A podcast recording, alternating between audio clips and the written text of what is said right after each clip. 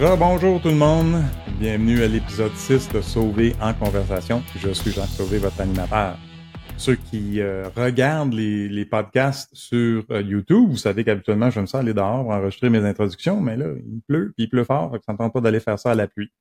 Mais bon, euh, on continue. Et cette fois-ci, j'avais le goût de parler avec Éric Parent, le PDG de Eva Technologies. C'est pas quelqu'un que j'ai rencontré en personne. J'ai pas eu la chance de le rencontrer nulle part à date. On, ça n'a pas donné. Euh, par contre, comme probablement plusieurs d'entre vous, je le vois souvent interpellé dans les médias, hein, à la télévision, surtout sur TVA, à la radio, cité dans les journaux. Et je trouve toujours ses propos très réfléchis, très calmes, très intelligents. J'avais goût d'y parler. Alors, euh, je l'ai contacté sur LinkedIn. Il a accepté de faire ça. Puis je suis content parce qu'on a eu une excellente conversation. Je pense que vous allez bien aimer. Alors, venez-vous-en, on s'en va en studio. On va être en conversation avec Éric Parent. Venez-vous-en.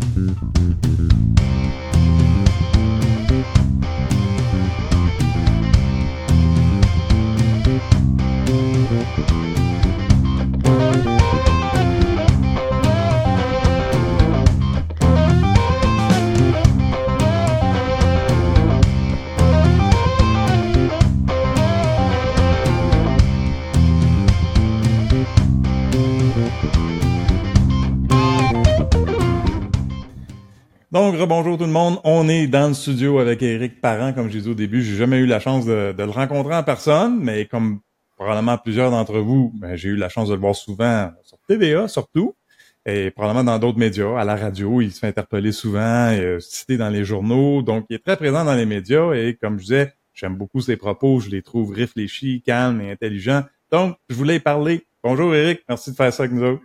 Ben merci, merci pour les, très belles paroles. D'ailleurs, euh, c'est pas souvent que je, je me, fais dire que j'ai des paroles posées et euh, pas de ma famille en tout cas, pas de ma femme.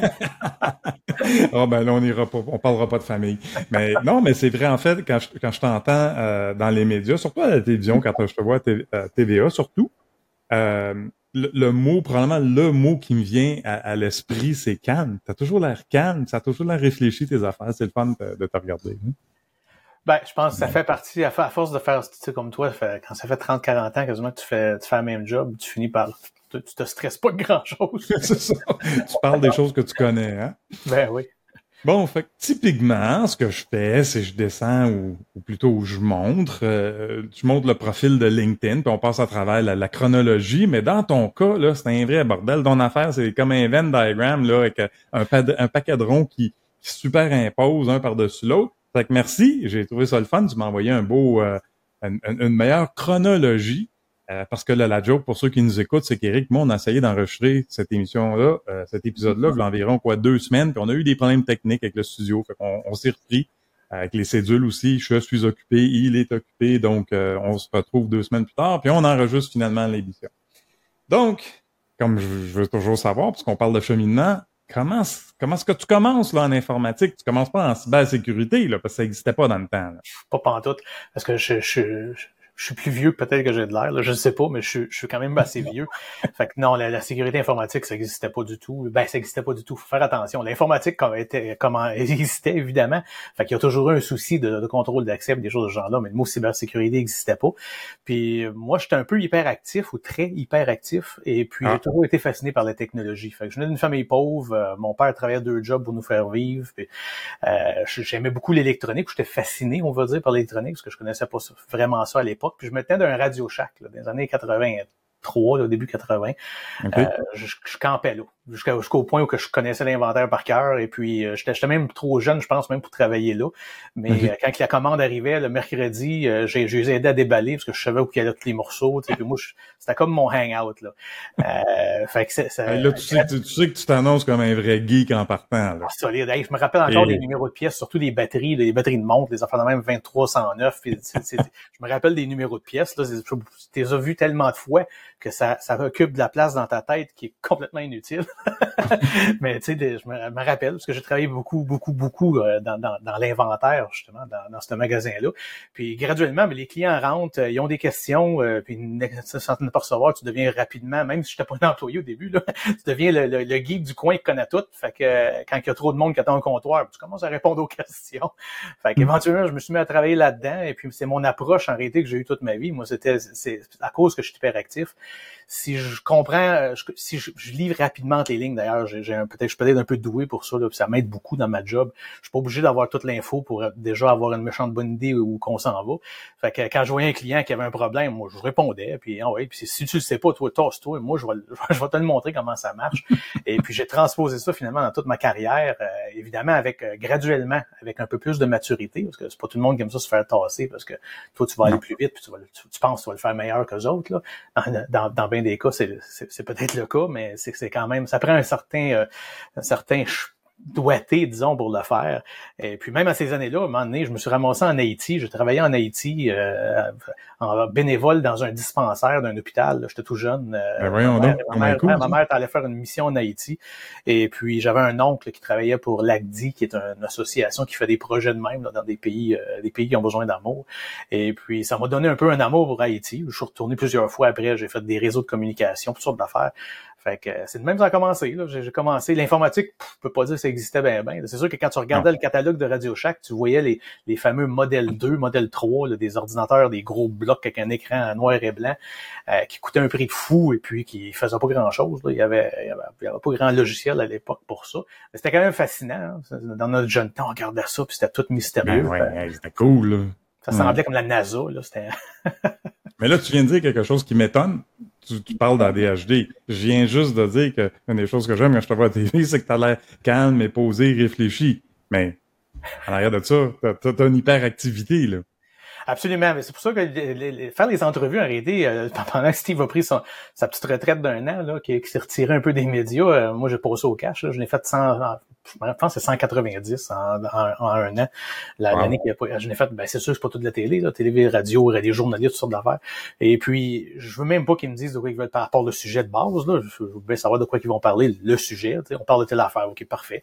Euh, si je suis pas au courant, je vais sûrement aller lire une petite affaire, voir ce qui s'est passé. Mais après ça, je, ils me donnent jamais les questions. Ceux qui en font souvent, ils savent qu'ils n'ont pas de ben temps d'envoyer des questions. j'aime ça. Hmm. Ben, j'aime ça de même parce que t'es pas obligé de ben te stresser de comment je vais me préparer. Fait que des, des entrevues de ce genre-là, je n'ai fait sur des coins de table, je n'ai fait en camping, je n'ai fait un, j'ai ouvert le hatchback de mon char avec Mario Dumont, puis j'ai mis la caméra sur un trépied pendant que je suis aux États-Unis, il y a des palmiers en arrière, puis tu sais, c'est, je, pas besoin de préparation.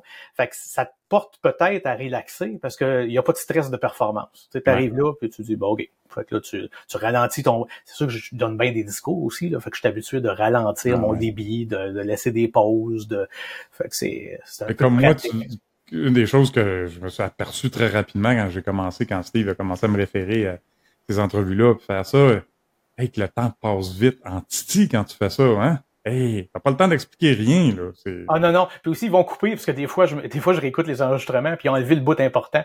Puis là, tu dis, ah, je vais avoir l'air d'un Ils ont enlevé la phrase qui était importante.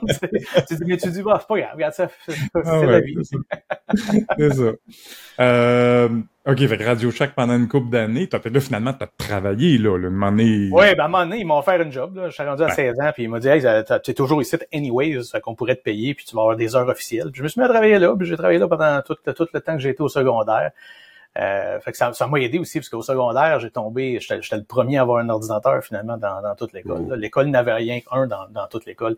Fait que euh, c'est moi qui comprenais comment ça marchait. Il y a eu une exposition, là, une exposition pan-canadienne de science où que j'avais fait un projet euh, qui, qui était tripant. J'ai réalisé ça dernièrement, d'ailleurs, c'est en repensant, en repensant à tout cet historique-là, que j'ai réalisé que c'était le précurseur là, à Google Street View. Là. On avait euh, pris, euh, moi et ah mon coéquipier, on avait et on était parti, on avait enregistré des vidéos des rues de Montréal, toutes les rues de est, ouest, puis nord, sud, pas toutes, là, on s'entend, une partie, euh, sur cassette VHS, et puis j'avais monté un circuit électronique interfacé avec un Apple II pour pouvoir arriver à un kiosque et puis il y avait trois vidéos, trois machines vidéo qui étaient branchées dans cette interface-là. Et si on disait, je suis à tel coin de rue, je me rends à tel coin de rue, ça te montrait le vidéo de qu'est-ce que tu vas voir en t'en allant. ben, voyons. Ouais, c'était. Ça faisait des fast-forward puis des rewind, puis ça te montrait là, que c'était ouais, bon. Ça, ça, avançait les cassettes aux bons, bons endroits pour partir. Ben, il y avait une affaire de timing, il y avait une affaire de, de, il y avait toutes sortes de problèmes techniques ou de, de euh, qui, a été réglé avec les logiciels. ça, c'était un prof au secondaire, là, un Brian Visor, qui était vraiment un professeur euh, exceptionnel pour motiver les jeunes. C'est même lui qui avait eu l'idée d'ailleurs. Fait qu'il il, il, arrivait comme ça avec une idée, puis il proposait ça à, à des étudiants qui étaient qui était peut-être habilité à le faire. Puis nous autres, on partait avec ça, puis ah oui, let's go, on le fait. Euh, puis ça, ben, c'est en 85, fait que ça fait quand même un petit bout. Là. On a gagné, on a gagné un prix IBM pour ça. Là, puis, euh... As-tu eu des redevances de Google quand ils ont volé ah, ton idée? Ou... Ben, Google n'existait pas à l'époque. Après ça, tu l'oublies, hein, tu l'oublies que tu as eu cette idée-là. De toute façon, c'est sûr que c'est pas la même affaire. Ça prend du random access, là. ça prend de quelque chose pour, pour faire qu'est-ce que Google fait, là, tandis qu'avec des cassettes VHS, euh, c'est c'est impressionnant pareil à cette époque-là. ouais, c'était quand même, c'était des bonnes années, je pense, pour faire ce genre de, de projet-là. Puis j'ai eu une couple de profs comme ça, tu sais, faut toujours, des fois, il faut penser de remercier ceux qui, qui nous ont vraiment Comme ce prof-là était exceptionnel. Il y avait un autre monsieur Rennie qui m'a sauvé mon année, parce que moi, j'étais vraiment, étant ADHD, puis toujours le nez dans mes affaires, moi, j'étudiais pas. Fait qu'à un moment donné, il se n'est aperçu, il dit, hey, euh, ça va mal ton affaire, toi, là, tu vas couler. Fait que, euh, m'a pris en main, puis il m'a, il m'a patché le bobo, là, il m'a, il m'a aidé à, à, à finaliser les connaissances qui me manquaient en chimie et en mathématiques, que j'étais vraiment en retard. Puis il, y a un, autre, monsieur Roberts, puis c'était même pas un cours de, de, de ce genre-là, c'était un cours de mécanique. Mais tu t'en rappelles du prof? Parce qu'il il, t'a tellement mis en place une façon de, de respecter les gens et de travailler en équipe là, que tu te, tu te, rappelles de ces noms-là. Il y en a pas beaucoup là sur les, je sais pas, 50, 60 profs que j'ai eu dans ma vie. Il y en, a quelques-uns comme ça, tu te rappelles. Euh, mais c'est, c'est, quand même bien, je trouve. ça, ça laisse un bon petit sentiment là, quand tu te rappelles de ces profs-là. Tu dis, ah, bon, c'est vrai que ce prof-là était exceptionnel. Oui, puis c'est vrai ce que tu dis dans, dans toute notre carrière, je vais dire, de, de, de, scolaire, de, de, primaire à secondaire, peut-être même à cégep, peut-être un peu moins après le cégep, c'est trop euh, éphémère, là, comme tu sais, c'est juste des sessions. Mais euh, c'est vrai, je pense que la moyenne, c'est à peu près ça, deux, trois profs que tu vas vraiment te rappeler. Moi, j'avais Madame Badji en secondaire 5, euh, 4 et 5, qui enseignait l'histoire. Je me souviendrai tout le temps. Ouais, l'histoire, tu sais, au secondaire 4, là, je pense que c'est encore comme ça, mais c'est l'histoire canadienne, là, tu sais. Puis à cet âge-là. À cet âge-là, tu t'en fous. à cet âge-là, tu t'en foutu, là, tu sais, ces affaires-là. Mais je, me, je vais toujours me souvenir euh, la première journée qu'elle est rentrée dans la classe, puis elle a dit Moi, je vais vous faire réaliser que tous les jours, vous vivez l'histoire. Puis je peux te dire que je me suis toujours rappelé de ça. Puis la journée que j'ai vraiment pensé à elle, là, que j'ai compris ce qu'elle a dit, là, ben c'est le 11 septembre 2001. Oh boy. J'ai dit, tu sais, quand ça s'est arrivé, là, je dis, wow, mes enfants, puis leurs enfants vont lire à propos de cette journée-là, tu sais. Puis je me souviens, elle est décédée, il y a peut-être une dizaine d'années, puis quand j'ai eu les nouvelles, j'ai pleuré, là. Elle était vraiment, à, nous amené loin, à comprendre le, contexte de l'histoire. Puis après ça, je n'ai eu une autre, euh, Céline Crête. Elle, euh, je pense qu'elle est encore parmi nous, je sais pas ce qu'elle est, elle est invisible sur Internet. Elle un prof de français que j'ai eu pendant trois ans. Et euh, je réalise aujourd'hui que, que peut-être le respect que j'ai pour la langue française, puis la, bonne utilisation du français, puis je fais beaucoup d'efforts. Euh, c'est à cause d'elle. Tu sais, puis encore là, à cet âge-là, t'es trop fatigante, là, ah, avec ben le mot de ben vocabulaire, puis... C'est drôle tu dis ça. Moi, j'ai eu une madame Nadeau, parce que moi, j'ai été à l'école anglaise. Moi. J'ai jamais mis pied dans une école francophone. Puis ça, ça, évidemment, ça a été pénible après, parce qu'après ça, tu te ramasses, tu dis, hey, je travaille au Québec, moi, là, faudrait bien que je sois capable de conjuguer un verbe. Mais j'avais une madame Nadeau, qui était un de nos profs, qu'elle aussi, elle, elle, elle, elle dit, tu, vois, mon petit maudit, tu vas apprendre un verbe cette année. il, y a, au moins un verbe que je suis capable de, que j'étais capable de conjuguer. Mais c'est là, quand on est jeune, on l'apprécie pas. Je peux te dire que moi, le, français, j'en avais rien à foutre là, quand j'étais plus jeune. Puis graduellement, c'est sûr que je suis pas encore très bon, là, veux, veux pas, là, mais, mais quand moi je vois les, erreurs, par exemple, quand je suis en train de lire le, texte d'un gouvernement ou de quelque chose d'officiel d'une ville, puis que je vois des erreurs, que si moi, l'anglais, je vois les erreurs, ben là, je viens insulter. Je dis là, là, il y a un problème de l'autre côté. C'est un peu de respect pour la langue française. ah, c'est drôle, ça, je savais pas, tu viens de me dire ça, puis c'était une autre affaire qu'on a en commun, parce que moi aussi, toutes mes études de la maternelle jusqu'au cégep, j'ai fait tout ça en anglais.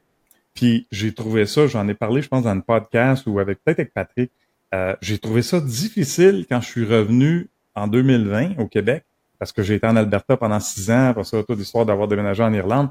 Je parlais tout le temps, tout le temps en anglais, là, je travaillais en anglais, puis quand je suis revenu, là, j'ai commencé sur le podcast, hey, j'en arrachais, là. Je cherchais mes mots. C'était fou. Puis là, juste après trois ans euh, je sais, sais pas si l'écriture, tu le maîtrisais. Là. Moi, je ne maîtrisais pas de, je le maîtrisais pas d'avance. Fait que, tu sais, ma, disons que ma femme, euh, ma, première femme et ma deuxième femme, les femmes dans ma vie ont payé pour parce qu'il fallait qu'ils corrigent mes documents.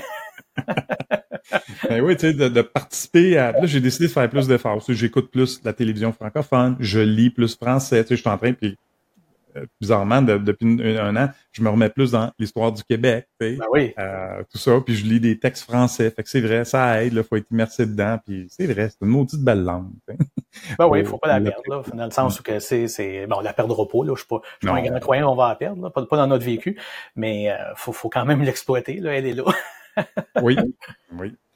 OK, fait que là, tu fais un pre-Google Street View patenté avec des, des, des, des, des cassettes vidéo, qui est extraordinaire. Mais là, après ça, c'est intéressant. Les forces armées Ouais, ben en réalité, c'est parce que je m'en vais, m'en vais au cégep, moi, puis je rentre au cégep, puis ça prend, je m'en, je m'en vais en français. Moi, moi pas pour quelle erreur, pour quelle erreur de ah. con, mais évidemment, ça allait pas trop bien, tu sais. Fait que tu rentres là, toi, puis la première, la première personne à qui je me poigne, c'est mon prof de philo, là, qui essaye de corriger mes erreurs de français.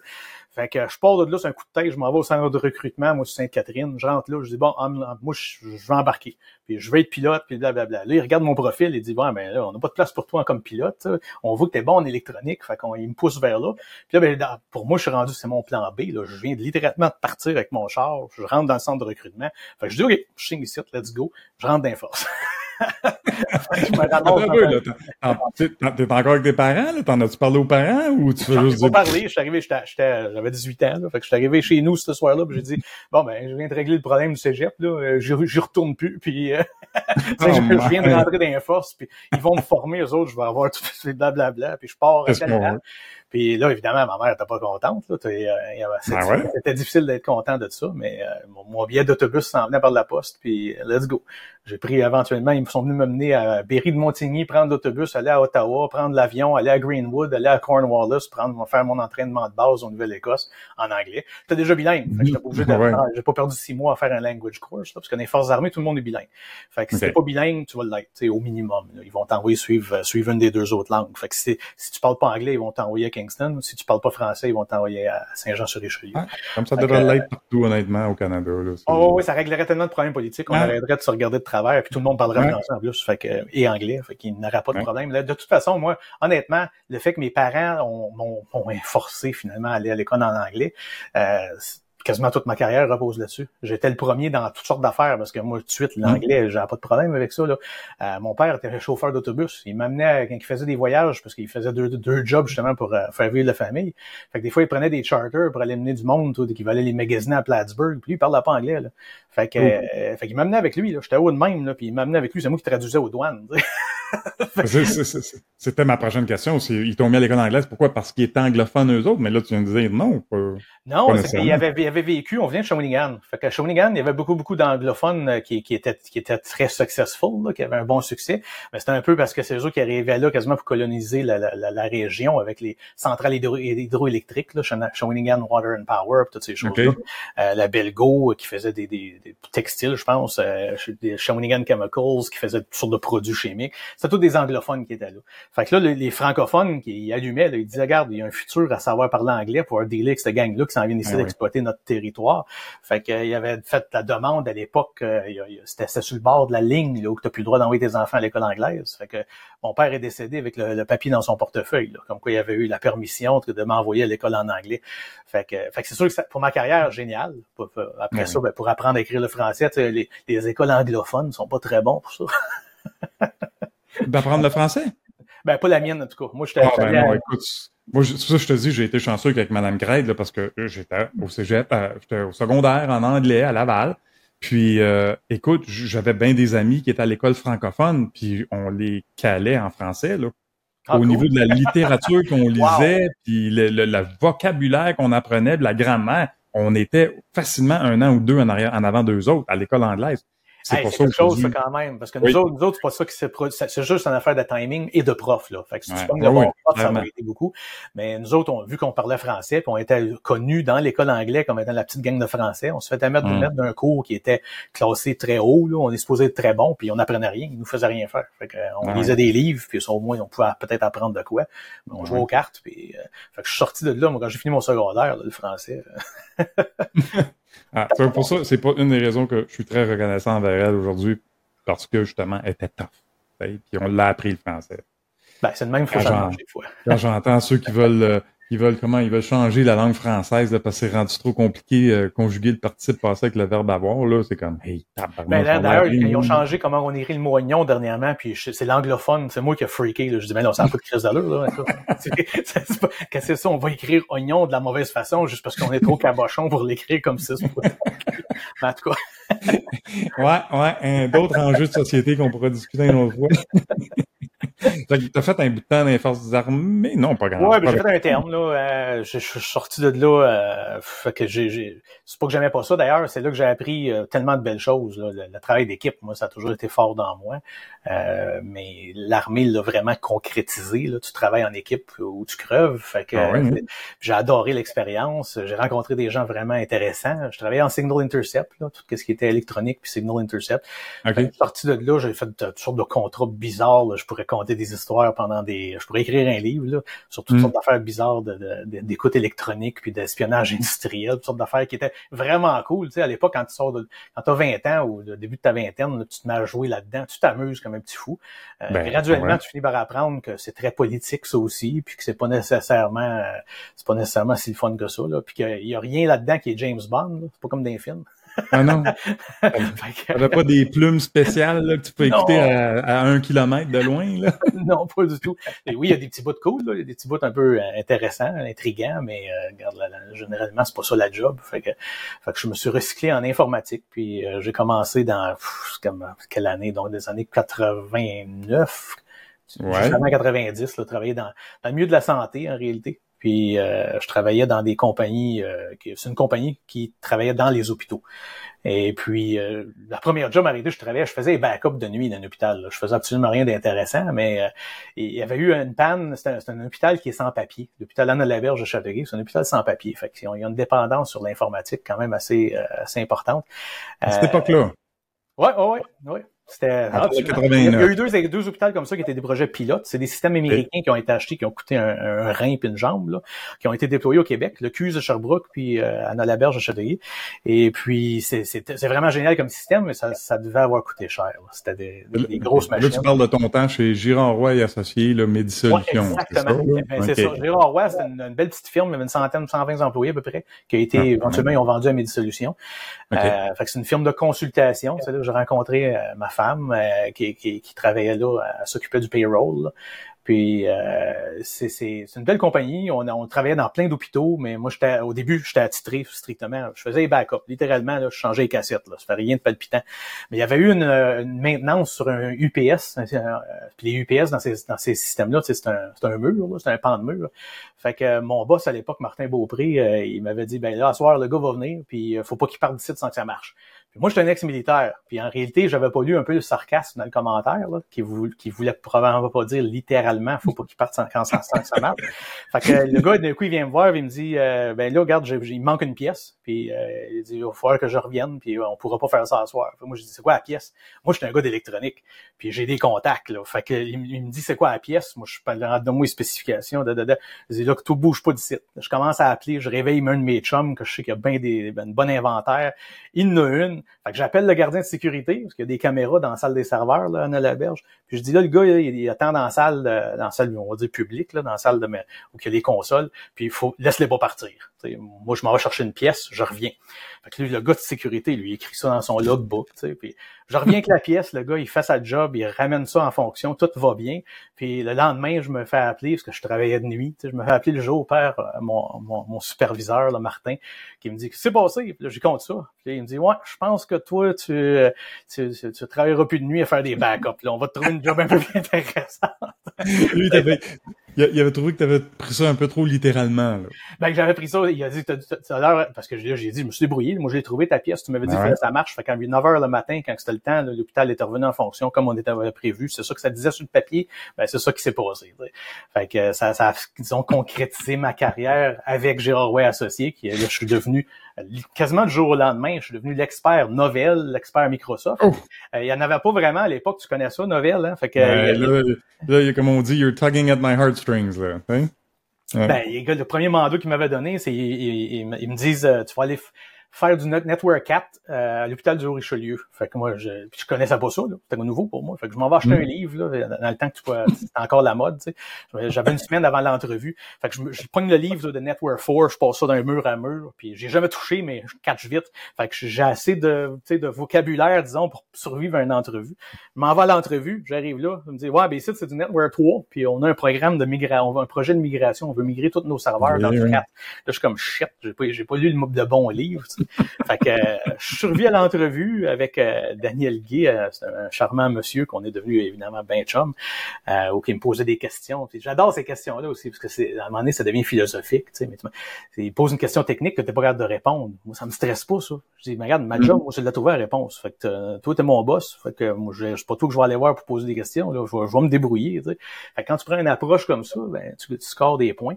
Fait que du jour au lendemain, ben là, je me suis j'ai été faire toutes les certifications de Netware, puis euh, il y avait des, un gros débat dans le milieu de la santé, comme dans tous les milieux, entre on devrait-tu prendre d'aller vers du Microsoft? Microsoft commençait à faire une percée à cette époque-là, euh, ou rester avec du Netware. Puis Netware, pas pour être méchant contre Microsoft, là, mais les serveurs Netware, il n'y a rien de plus solide. Là. C'est, c'est, ben, c'est, ben, Puis la documentation aussi, c'était faite par des Mormons, euh, des, des, des religieux, là, ça fout. Oh, c'est pas la, c'est pas le côté technique que tu fais nouvelle, c'est, c'est le côté marketing puis intégration avec d'autres produits. Microsoft a intégré avec tout, puis Novell a traîné de la patte à ce niveau-là. Mais fait que là, tu as appris à faire du, des migrations de binary services à NDS. Exact, exact. Puis, moi, tellement ça, monter, l'hôpital de Jean Talon avait un cluster. C'est le seul dans les hôpitaux qui avait un cluster. Fait que, ouais. du jour au lendemain, il veut, veut pas, tu deviens le, celui qui est ah reconnu qui connaît ça. Tu es le seul finalement dans la compagnie qui, qui se débrouille bien avec ça. Euh, j'avais cherché le CNE, le MCSE de Microsoft. Fait que là, j'avais le droit, la raison pour j'avais fait les deux, je les ai fait back à back. Là. Dans quelques mois, j'avais fait les deux certifications, j'avais six examens chaque. Et puis c'était pour avoir une opinion. Parce que le monde en consultation dit ben, c'est sûr tu vas mm-hmm. dire Netware.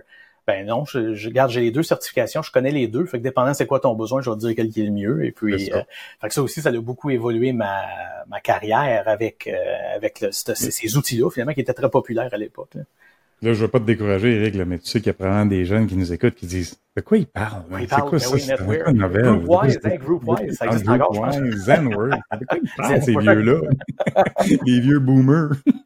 J'ai inventé un serveur justement pour Gérard qui faisait le mail. C'était, on a, la, première, la compagnie avait pas de mail, avait pas d'email. Fait qu'on on avait embarqué avec une, compagnie qui s'appelait Connect MMIC à Montréal. On avait rentré une ligne de, de c'était pas du DSL, c'était quoi donc du, euh, voyons, c'était comme une, T une T1 fractionnée, là, je me rappelle plus de l'acronyme. Fait qu'on avait rentré un lien comme ça, puis le server netware avec GroupWise, puis toutes ces affaires-là, on avait monté des emails. Mais il y avait, je pense, un gig de RAM dans le serveur. Fait que quand tu montais les services, il fallait que tu montes dans le bon ordre, parce qu'il prenait plus de RAM au début, puis après ça, il, réduisait un peu son footprint. C'était une époque euh, vraiment intéressante, donc tu poussais les limites. Aujourd'hui, ben, tu fais juste acheter du RAM, puis euh, à cette époque Je me souviens, écoute, je me souviens de la journée en, en 94 quand l'annonce est descendue là, que Novell avait acheté WordPerfect et qui incluait la GroupWise, ça s'appelait pas comme ça, ça, s'appelait WordPerfect Office.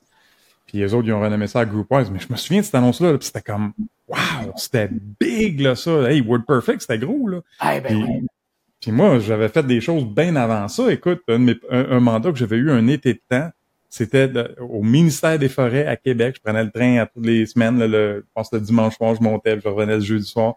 Puis euh, je travaillais là, sur un système de courriel, il y avait CC Mail de Lotus. Puis là, je montais des gateways CC Mail parce qu'il n'y avait pas d'Internet, hein, puis il n'y avait pas de réseau privé à ce moment-là. Fait que c'était avec des modems. Fait que là, j'avais un, genre de, de, de boîte, un ordi. Hein, puis il y avait un modem dessus, puis un CC Mail Gateway. Puis là, il appelait toutes les autres CC Mail Gateway aux heures pour voir s'il y avait des courriels à échanger, tu sais, imagine. Là. Hey, c'est hein? drôle, c'est ça, je n'ai pas parlé, mais quand je suis radio-amateur, j'étais radio-amateur depuis jeune date, c'est ça qui m'a amené à faire des mandats en Haïti pour faire des liens de communication entre les religieuses qui s'installaient à différents endroits, tu sais, gars naïfs, cap tout ça. Mais les radioamateurs, c'est eux autres qui ont inventé le packet, le packet euh, transfer, si on veut, le packet radio. Il y a des modems, pareil comme les modems que tu viens de mentionner, mais tu pouvais brancher sur de la radio. Puis tu t'en servais comme babillard électronique. Tu pouvais mettre un, envoyer un message des lettres d'appel d'une personne à, aux lettres d'appel d'une autre personne. Puis ça, ça trouvait un lien. Fait que ça, ça transmettait ça d'un node à l'autre, d'un modem à l'autre, jusqu'à temps qu'un jour ça se rende. Fait que ça, ça passait pas nécessairement par le même chemin toutes les fois. Puis c'était vraiment le précurseur de, de, ce qu'on a aujourd'hui, de l'Internet, parce que c'est hein? pas que l'Internet existait même pas, là, tu sais, dans les ben années 80, ben, il n'y avait pas d'Internet. Là. Aux consommateurs comme aujourd'hui, non? Ça, ça, aux militaires puis dans les universités aux États-Unis, oui, ça, ça commençait à développer, là, mais pas... Euh, pas consommateur. pas du tout, pas du tout. 96, LogicNet. OK, là, ça, c'est, tu commences. ça, c'est l'histoire, je pense, euh, moi, je dis, c'est l'histoire d'Éric Parent, c'est LogicNet et Eva Technologies. Ça, c'était le précurseur d'Eva, si je comprends bien. Oui, exactement. Fait que LogicNet arrêté, c'est ma, ma femme euh, à l'époque qui m'a euh, qui m'a fortement suggéré de, de, de de en affaires, d'incorporer et puis de, de, de, travailler finalement pour moi-même au lieu de, de, toujours travailler comme employé. Puis ça m'emmenait des mandats, des, des, des, plein de contrats vraiment intéressants. Tu sais, j'ai commencé euh, avec Cognicase euh, à l'époque. Cognicase, c'est une compagnie. Ça, c'est une ça me fait rire, ça, parce que je suis rendu bien chum avec Ronald Brisebois, mais à l'époque, euh, mes cousins m'avaient dit quand je, quand je, me suis ramassé dans, chez Cognicase, mes cousins qui étaient plus, sont tous plus vieux que moi, m'ont dit Ah, Ronald Brisebois, très bon visionnaire, mais très difficile à travailler pour. Fait que tant qu'il te connaît pas, tu sais, tout va être correct. puis du coup, mon téléphone sonne, c'est l'adjointe de Ronald Brisebois qui, qui me dit Ben, Normand Téberge puis Ronald, Normand Téberge, c'est le bras droit de Ronald.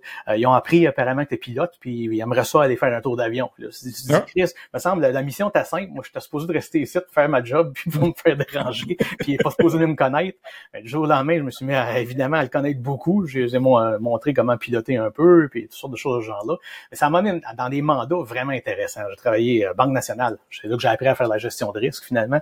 La euh, gestion de risque informatique. Là, je travaillais avec des gens comme Stanley Ratajak, José Navarro, Laurent Frère, puis le, plus spécifiquement, par exemple, il y avait une dame, Sylvie Labine. Sylvie Labine, c'était la gestionnaire de tout ça.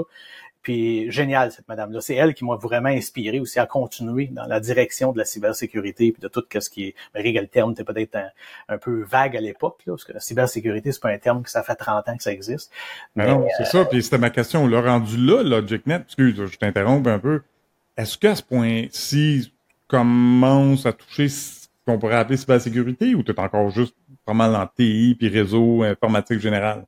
Non, rendu là, c'est de la sécurité. Parce que qu'est-ce qui s'est passé quand j'ai fondé ça, en réalité, c'est qu'il commençait à avoir des, des, des, réels besoins de faire des revues de, de contrôle d'accès. Puis des, Il y a plein de termes aujourd'hui qu'on utilise pour ça, mais à l'époque, c'était vraiment banal. C'est comme bon, on s'est aperçu que Huguette, ça fait cinq fois qu'elle change de rôle dans l'entreprise, puis on n'y a jamais enlevé des droits. Fait que là, elle a le droit à tout. fait que mm-hmm. ces scénarios-là qui, qui, existent encore aujourd'hui, ben, ils existaient dans, dans, les années 80. Ben, il a toujours existé finalement. Ça persiste. Euh, fait, fait, fait qu'il y avait un peu, un peu de toutes ces choses-là mais on, parlait aussi beaucoup de planifier la résilience des systèmes, parce que quand il y avait une panne, c'est sûr, ça recule quand même 30 ans, là, mais quand il y avait une mhm. panne, ça faisait mal là aussi. Il fallait que ça, un certain niveau de service continue à fonctionner. Fait que ça a été une période qu'il y avait un besoin finalement. Il y avait un besoin de quelqu'un qui se préoccupe pas juste de est-ce que les lumières sont, ont l'air belles, euh, qu'on pense plus est-ce que les lumières vont rester allumées, puis euh, ça rencontre aussi notre besoin d'affaires. Fait que c'était une période qu'on faisait un peu de tout. Hein. C'est un peu ça qui s'est passé en informatique. Du jour au lendemain, tu étais supposé être le gars qui connaît tout, ou le gars ou la fille qui mhm. connaît tout en informatique, incluant comment faire du bold dans WordPerfect, là, qui était, qui était pas contrôle B comme sur Microsoft, là, mais non, pour une raison X, mais c'était toujours compliqué dans WordPerfect. Mais tu étais supposé tout connaître. Fait que du jour au lendemain, ben, tu deviens le business analyst. Puis quand il parle d'informatique, ben, c'est toi la personne qui est dans le meeting qui dit ben ça se fait pas ça sais, c'est, pas une bonne idée. Et puis, euh, comment on devrait le faire d'abord? Ben, OK, on va suggérer quelque chose. Fait que tu te ramasses à faire de l'architecture et puis tu te ramasses à faire de la sécurité. Fait que quand j'ai commencé justement dans la Banque nationale, je faisais, c'est moi qui s'occupais, pas, pas, j'étais pas le seul, là, mais je m'occupais d'une partie de la gestion de risque informatique dans les projets. Fait qu'il nous appelait un security architect. Fait que, qui était un peu bizarre, parce que j'ai toujours eu, j'aime ça faire des blagues avec ça. Tu sais, t'embauches un architecte pour te construire un pont, ben, t'es pas supposé être obligé d'embaucher un autre gars pour te dire, on peut-tu passer des chars sur le pont, tu sais, c'est supposé faire partie des spécifications. Mais à, l'époque, c'était ça le terme. Fait que t'avais des architectes, puis au lieu des former en sécurité, puis qu'ils soient blindés en sécurité, ben tu, tu, mettais à côté quelqu'un de sécurité qui est généralement là pour euh, documenter les risques résiduels puis décider comment qu'on les traite ces risques-là, euh, ou tout simplement pour dire hey, oh, attends, tu viens juste de dire de quoi, ça c'est pas une bonne idée, il euh, faudrait le faire différemment, puis on en parle pour trouver une solution pour le faire d'une autre façon pour réduire un risque perçu. fait que c'est là que j'ai appris justement à faire la, gestion de risque avec sous, sous, la gouverne de Sylvie Labine, cette dame qui, qui m'a vraiment poussé là-dedans. Elle a dit, regarde, t'es bon là-dedans, vas-y. Oui. le, soldat dans moi dit, ça ne veut pas, malgré que j'étais à mon, à mon compte ou sous-traitant ou whatever, pour moi, je, quand je travaille pour un client et tout le monde pense que je suis un employé, ben, quand Sylvie me disait faire de quoi, ben, moi, c'est comme, c'est ma boss. Elle a dit faire ça, moi, je vais. Tu sais, puis je prends un peu comme mon affaire de UPS, là, moi, je prends pas de survivant. Moi, la mission, on m'a dit que c'est ça, faut se livrer à telle date. Fait que, puis ça, ça m'a très bien servi, là. Fait que, ouais. ça a été d'avoir une rigueur, hein, d'être méticuleux dans ce qu'on fait, je pense que c'est important. Là, je... Bon, oui, d'avoir un certain, je veux dire, c'est mon père, ça, qui m'a montré ça. Il disait quelque chose, puis je dis pas que, que tout ce que je fais est parfait, de loin de là. Mais lui, sa philosophie, c'était si tu fais de quoi, faut que, comment il disait ça? Donc, quelque chose qui vaut la peine d'être fait, vaut la peine d'être bien fait. Fait que, fait que t'essayes d'appliquer ce genre de philosophie-là, puis de dire non, ça c'est de la merde, there's no way qu'on fait ça. On va le faire de la bonne façon, puis sinon, ben, il y a quelqu'un qui va signer, mais au bon niveau, là, qui va me dire pourquoi qu'on le fait pas comme du monde. Tu sais. Que, Une autre phrase que j'ai appris dans les dernières années, euh, ben, là, quasiment 10 ans, 10-15 ans, mais euh, on va retourner en anglais juste deux secondes, mais How you do anything is how you do everything. Et ça, j'avais toujours aimé ça, cette phrase-là. Ben, ça, ça, ça, devient ta réputation aussi. Fait que je veux pas. Euh, c'est sûr que ça, c'est le foyer philosophe. Là. Moi, quand je rencontre des clients, c'est du speed dating arrêté, parce que j'ai pas d'équipe de vente, mm-hmm. j'ai pas, ça me tente pas de, vraiment d'entretenir ce genre de choses-là. Fait que je me dis, moi, j'ai une philosophie de comment qu'on devrait traiter tout l'aspect de sécurité soit la personne devant moi, je veux même pas l'appeler un client, soit que le partenaire ou la nouvelle relation amoureuse, soit qu'il va aimer ma philosophie ou soit qu'il l'aimera pas. S'il l'aime pas, puis ça caille drette là, c'est excellent.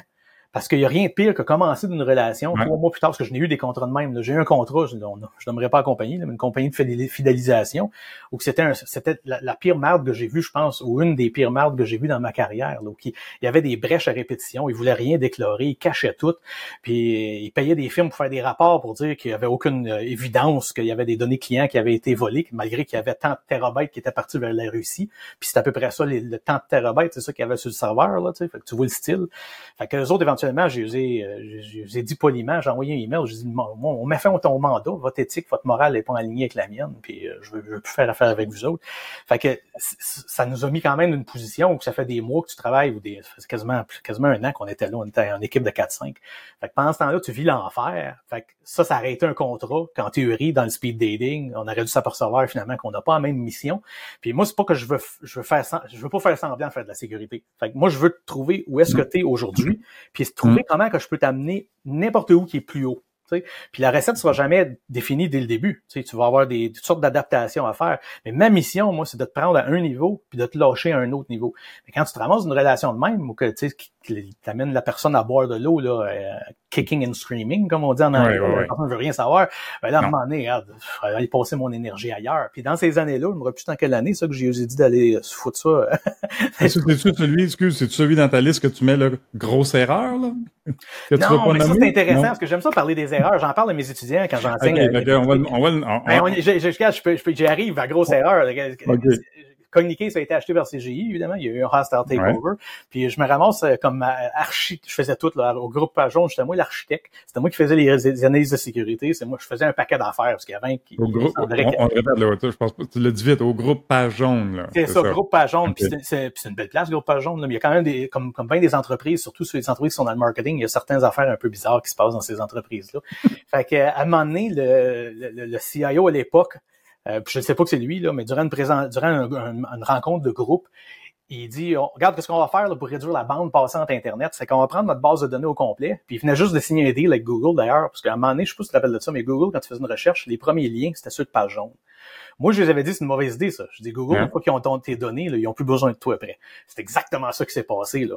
Quelques, un, an ou deux plus tard, Google a, tiré sa plug sur ce projet-là, mais il y avait toutes les données. Fait que, mais c'était pas ça la grosse erreur. La grosse erreur, c'est que dans une rencontre, euh, le CIO à l'époque dit, on, va prendre notre base de données au complet, puis on va l'envoyer pour réduire notre bande passante, on va l'envoyer dans toutes les grandes entreprises. Fait que si on l'envoie au, gouvernement fédéral, on l'envoie à Entire, on l'envoie à toutes les grosses compagnies comme ça, quand eux autres veulent chercher des affaires, ben ça sortira pas de leur Ils vont mettre ça sur un de leurs serveurs.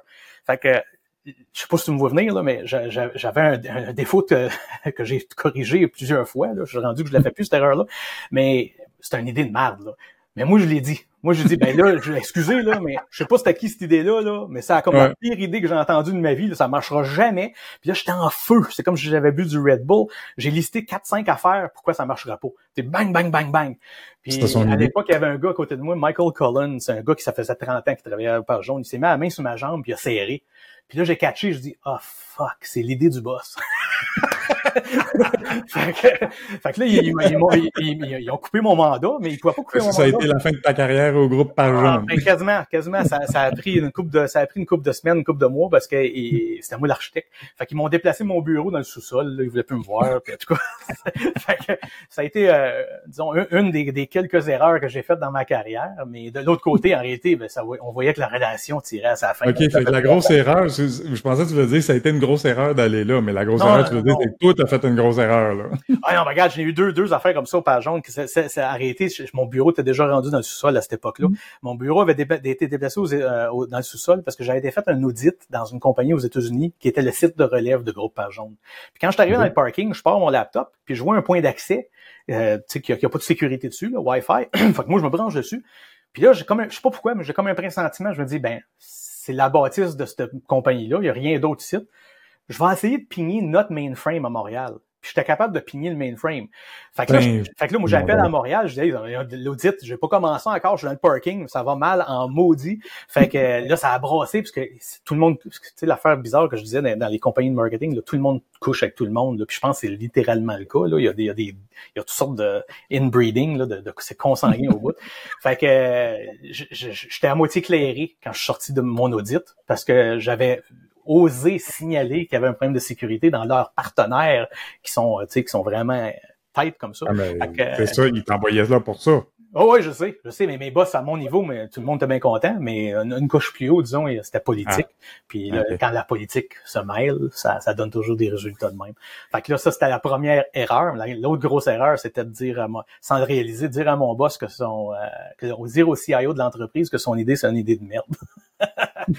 mais c'était une idée de merde. Fait que là, qu'est-ce que mes étudiants savent, puis les employés ou les gens qui travaillent avec moi, au lieu de dire ça, c'est de la merde, moi, je dis euh, toujours à cette heure, euh, ouh, je vois une opportunité d'optimisation.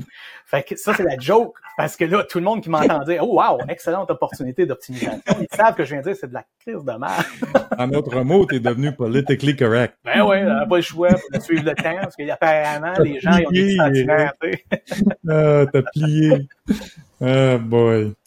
Fait que j'ai communiqué le CGI, c'est ça, je travaillais avec... Euh, mon Dieu, René Verger, puis je me rappelle pas tous les noms. René Verger, c'est un chic type, là. C'est euh, un, un, expert en cybersécurité, mais c'est aussi un avocat. Fait que c'est sûr que tu peux avoir des discussions vraiment à un autre niveau avec quelqu'un qui est, qui, est, qui est aussi un avocat.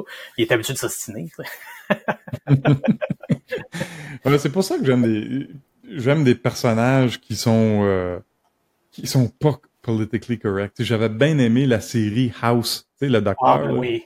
Écoute, plus direct que ça, tu meurs. Puis j'ai bien aimé la dernière année, je sais pas si tu as regardé ça, une série extraordinaire, Ted Lasso. Ah non, je, je vais l'écrire. Ah, ah oui, regarde ça sur, euh, sur, Apple TV, là. Ted Lasso, c'est juste trois saisons, elle vient de finir, là, là euh, quelques semaines, là, puis j'ai déjà des withdrawals, tu sais, puis un paquet de monde que je connais qui écoutait ça, là. C'était tellement une belle série. Puis en plus, c'est sorti durant la pandémie. Puis très brièvement, c'est un, un coach de football américain qui se fait engager par un club de, de foot euh, européen à, Londres pour coacher une équipe de, de foot, de soccer, tu sais. Puis euh, c'est toute son approche. Mais il y a un joueur là-dedans qui devient assistant coach, là, Roy Kent, puis pareil, là. Tu sais, c'est comme... Il n'y a, pas de tolérance pour de la bullshit, de la niaiserie, là. Il cause, cause spade de spade, là, comme on dit, tu sais. Puis on dirait, je sais pas toi, là, mais le plus je vieillis, là, le moins ça me tente d'être politically correct. Regarde, si t'es cave, t'es cave, moi le dire, tu sais, c'est... Ben regarde, moi j'ai toujours euh, je, puis je, je, le dis vraiment souvent, là, mais je dis, regarde, euh, ces trois personnes-là euh, sont incompétents. On va arrêter deux secondes. Le mot incompétent, c'est pour supposer être une insulte. C'est un, c'est basé sur des faits. Ils n'ont pas la compétence requise pour la job qu'ils occupent. Fait que moi, comme cardiologue, je suis incompétent. Si on me demande ma santé cardiovasculaire, je vais probablement dire, ben correct, je pourrais péter une crise cardiaque dans 15 minutes parce que j'ai mangé trois poutines de trop. Fait que je ne suis pas compétent comme cardiologue. c'est correct. On n'a plus le droit de dire ça. Oh mon Dieu, il est incompétent. Non, mais Chris, il est incompétent. En plus, ça, il est dangereux pour l'entreprise. Mais ça, on n'a pas le droit de dire ça non plus. tout le monde, tout le monde offusqué, puis il faut, faut traiter tout le monde aux petits oignons qu'il faut épeler différemment maintenant. Ben oui, euh, ben oui. mais tu sais, là, on arrête, on arrête de, marcher sur des œufs, puis garde, ça fait pas à job, là, va-t'en, puis va faire autre chose, c'est pas pour toi ce domaine-là. Tu sais. Ben quand on fait des, moi quand je fais des évaluations de, de, third party, d'entreprise, je, dis, je dis toujours à mon client, je dis regarde, qu'est-ce qu'il faut déterminer rapidement, c'est tu un manque de compétences, parce que je te garantis qu'ils font pas qu'est-ce qu'ils sont supposés de faire, c'est une certitude. Mm Fait que c'est un manque de compétences ou c'est ils sont menteurs. Fait que mes questions que je vais poser, voici pourquoi je les ai structurées d'une certaine façon, parce que je veux lui donner l'opportunité de me mentir, parce que moi je vois les à me mentir, ou je veux lui donner l'opportunité de me prouver qu'ils sont incompétents, qu'ils manquent de compétences. Puis on va trouver comment les encadrer pour les améliorer, parce que c'est votre partenaire. Fait on veut travailler ensemble. C'est ce genre de philosophie-là que moi j'aime, mais c'est sûr que si tu découvres qu'ils sont menteurs, ça c'est plus difficile à naviguer parce que mm-hmm. tu feras jamais confiance.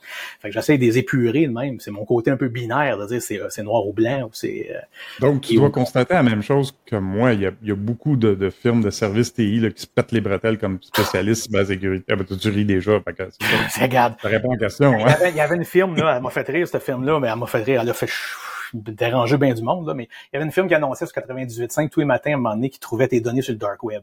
Puis moi, je viens du renseignement, je viens de l'interception de signaux, là, puis de, de ce monde-là. Fait que j'ai le réflexe là, de penser, de dire, OK, qu'est-ce qu'il nous demande comme info? Fait que là, tu t'en vas t'enregistrer sur le site web, tu demandes juste ton email. Fait que là, je dis, ben, s'il demande ton email, il trouve rien. Il va juste chercher des password leaks puis des affaires que tout le monde sait déjà. Ben C'est pas vrai qu'il va trouver tes informations sur le dark web. Parce que pour trouver la recette de Coca-Cola sur le dark web, ben, il faudrait que tu me donnes la recette pour que je puisse retrouver des corrélations entre les ingrédients dans la recette, tu Fait que j'essaie de faire un test. On leak des, on crée une fausse compagnie, on, on, on, leak nous-mêmes des données sur le dark web, sur euh, Pastebin, un paquet d'endroits. Puis on attend une couple de mois. Puis après ça, on s'en va s'enregistrer sur leur site de merde, puis, euh, évidemment, ils n'ont rien trouvé. C'est, c'était clair. Puis qu'est-ce qu'ils faisaient, c'est qu'ils cette compagnie-là, il existe encore, là, ils vendent des services de sécurité, puis ils sont d'un coloc, là, ils annoncent leurs affaires. C'est un peu aberrant. Mais euh, qu'est-ce qu'ils faisaient, c'est qu'ils montaient une fausse page sur le dark web avec des, ils prenaient des leaks de données. Là. Fait que si tu prends, disons, Banque nationale ou Banque royale ou gouvernement du Canada ou, du Québec, whatever, tu vas avoir tant de emails qui font partie de toutes les leaks. Fait qu'ils mettaient un chiffre là-dessus. J'ai trouvé 3800 brèches de sécurité, disons, pour euh, la Banque du Canada. Et puis voici, regarde, ils vendent tel prix en Bitcoin, puis en altcoin, puis en toutes sortes de whatever. Fait qu'ils faisaient une fausse page web, ils postaient ça sur, euh, ben, ils parlaient de ça à des journalistes, les journalistes ramassaient ça comme du petit bonbon, puis faisaient des articles là-dessus. Puis le président de la compagnie, qui a aucune connaissance en sécurité, a même été interviewé par le Journal de Montréal, puis le titre qu'ils ont donné, c'est expert en cybersécurité, tu sais, puis, euh, fait que, c'est absurde, là, mais ça, y a, le monde a vu qu'il y avait de l'argent là. Puis moi, moi mm. c'est sûr que c'est pas ma philosophie. Là. Moi, je me dis l'argent, ça vient quand tu fais une, quand tu fais une bonne job, le monde va te payer. Mais euh, vu qu'il y a de l'argent à faire là, c'est sûr que tout le monde s'improvise. Puis l'autre chose, ben. que le monde réalise pas, c'est que tu peux pas vraiment offrir des services TI puis faire de la sécurité. C'est le même phénomène qu'on voit quand on fout toujours les. Ben, ça, ça dépend de la sorte de sécurité, là, de la sécurité opérationnelle, t'assurer que les, le firewall marche, que ton antivirus roule, ça va être entièrement d'accord. C'est une job de TI. Mais tout le côté gouvernance, là, tu peux pas t'auto-critiquer. Fait que le CSO peut pas être en dessous du CIO. Ça veut dire que ton CSO, il se lève le matin, et puis on a inventé un titre pour ça d'ailleurs, on appelle ça CISO, au lieu de dire qu'il est poigné entre l'arbre et l'écorce, puis c'est une job de merde, on va l'appeler CISO, puis il va avoir un titre. Mais en réalité, le CSO, là, il peut pas se lever le matin puis critiquer son boss. Fait qu'il faut qu'il soit plugué ailleurs.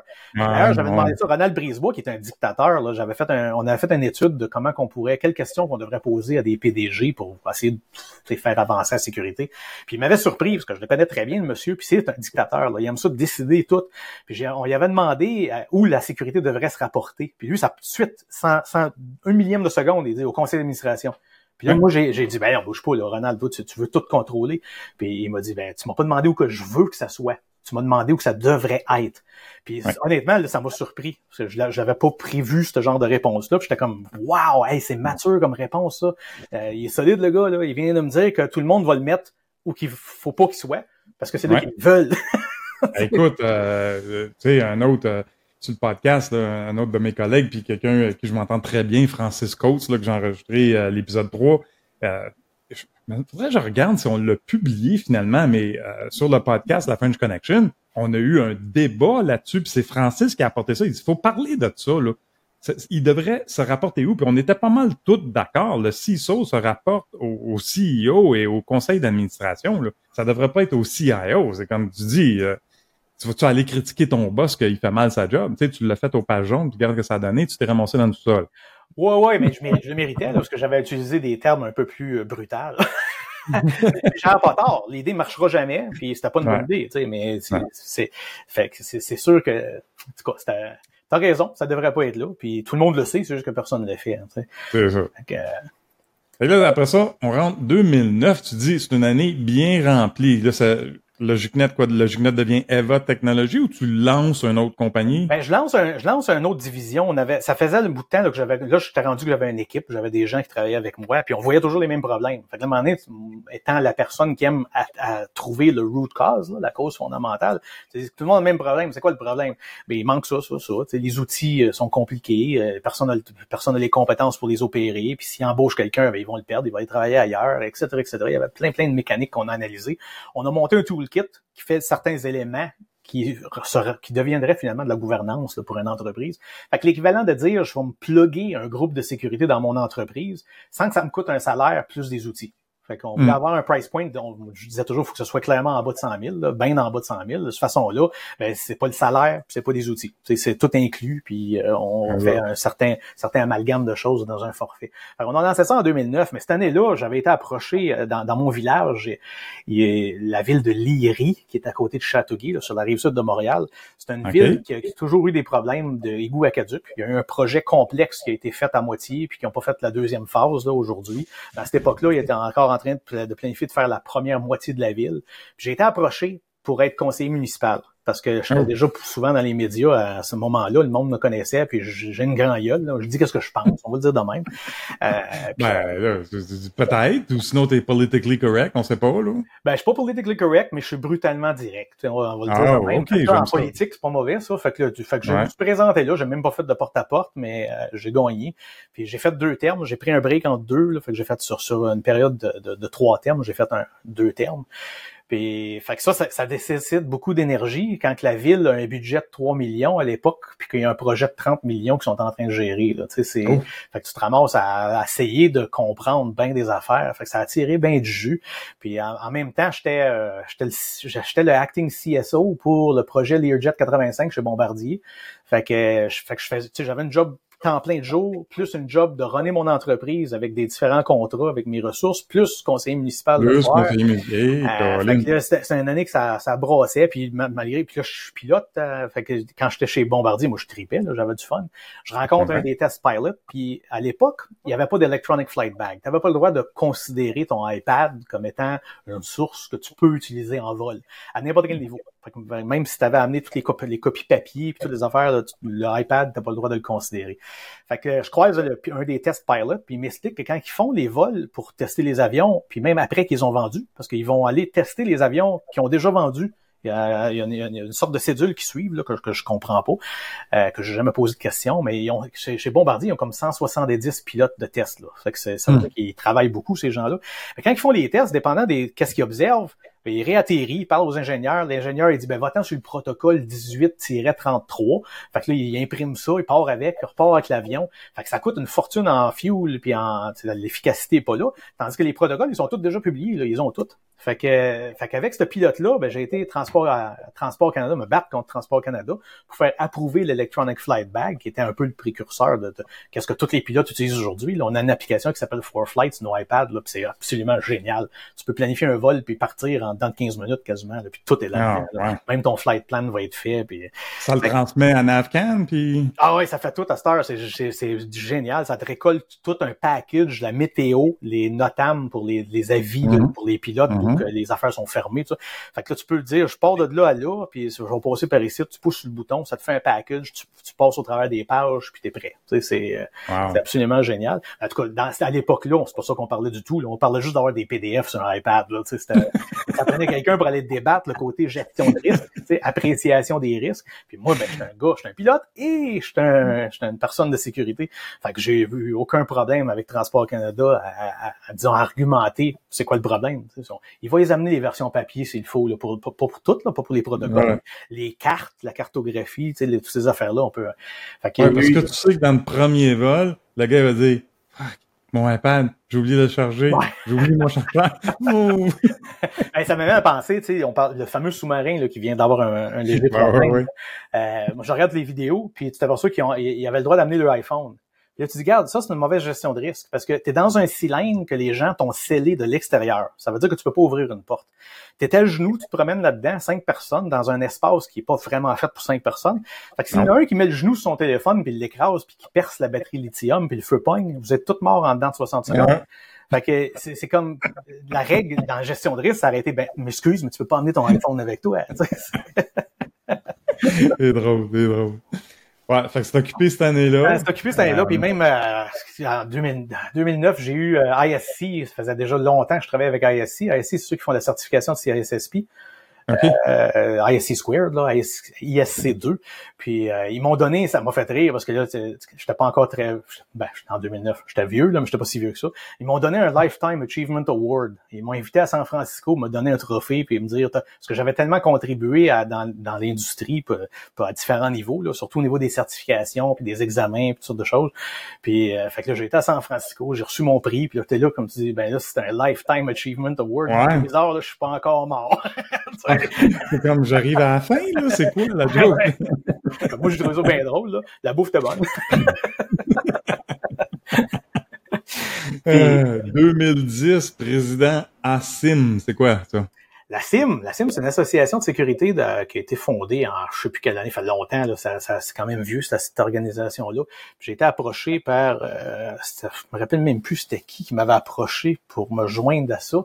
Mais il y avait Claude Vigent puis Cindy Walsh là, de Hockeyok, que, que bien des gens connaissent. C'est les fondateurs de, Hockeyok. Ouais, pas les gens, mais... Hein. Ben, regarde, Claude puis Cindy, c'est des deux ingénieurs, mais qui ont parti d'une business en, en cybersécurité puis en sécurité. c'est, c'est, c'est, le parcours, tu devrais définitivement les rencontrer et eux parler. C'est génial.